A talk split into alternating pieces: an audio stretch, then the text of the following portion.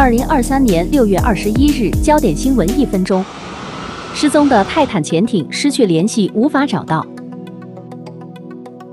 美国海岸警卫队宣布，失踪潜水器的搜索最终产生了负面结果。总统儿子亨特·拜登认两项税收轻罪。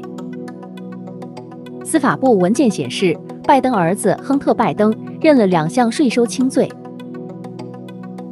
乌克兰恳求美国提供 F 十六战机。乌克兰飞行员表示，只能驾驶上个世纪的苏卡二十五战机，根本无法对抗俄罗斯。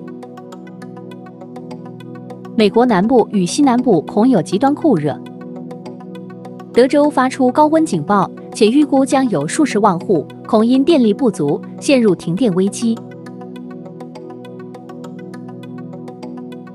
联邦法官挺跨性别驳回阿州禁令，一名联邦法官驳回阿肯色州禁止对跨性别青年进行性别确认治疗的法令。